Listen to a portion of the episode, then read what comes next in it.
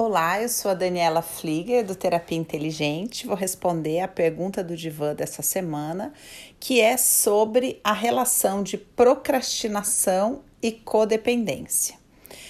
Eu vou abordar aqui a procrastinação como sendo é, o comportamento, o hábito daquela pessoa que não consegue fazer aquilo que ela tem que fazer ou gostaria de fazer tá? Então, por exemplo, ah, eu quero fazer um projeto, eu quero cuidar da minha saúde, eu quero é, escrever um livro, eu quero desenvolver um curso, eu quero, é, sei lá, estudar qualquer assunto, eu quero fazer alguma coisa que é legal para mim, mas por que, que eu nunca faço? Por que, que eu sempre deixo isso para depois, tá?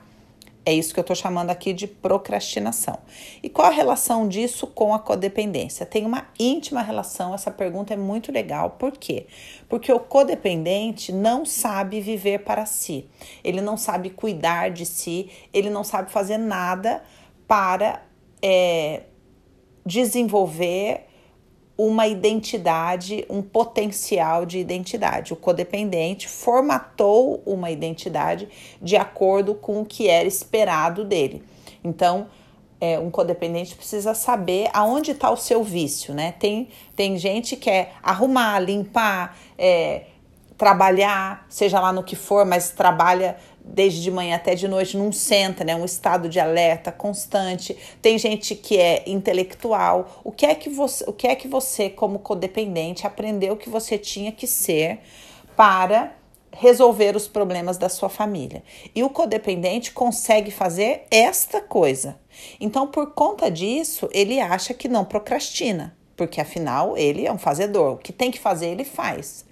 Mas o que quer que ele precise fazer para desenvolver quem ele realmente é, ou seja, a identidade daquela pessoa cheia de talentos, cheia de dons, o potencial de identidade que essa pessoa seria se tivesse se desenvolvido num ambiente saudável, num ambiente de apoio, num ambiente de afirmação positiva.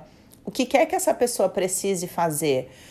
Para desenvolver esta vida saudável, física, emocional, afetiva, profissional, ela não consegue fazer. Por quê? Porque ela está presa nessa identidade de codependência, de ser útil e de fazer aquilo para o que ela foi programada para fazer. Então existe uma relação íntima, só que a grande questão é a gente não entender isso como uma crítica de falar, ah, porque você aquilo que você precisa fazer, você não faz. O caminho não é simples assim.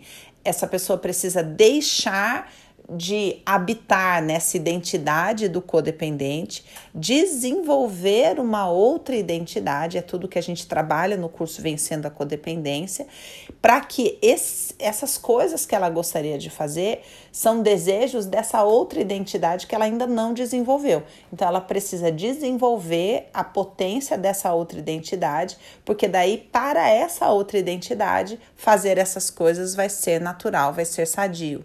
Essa é a grande questão.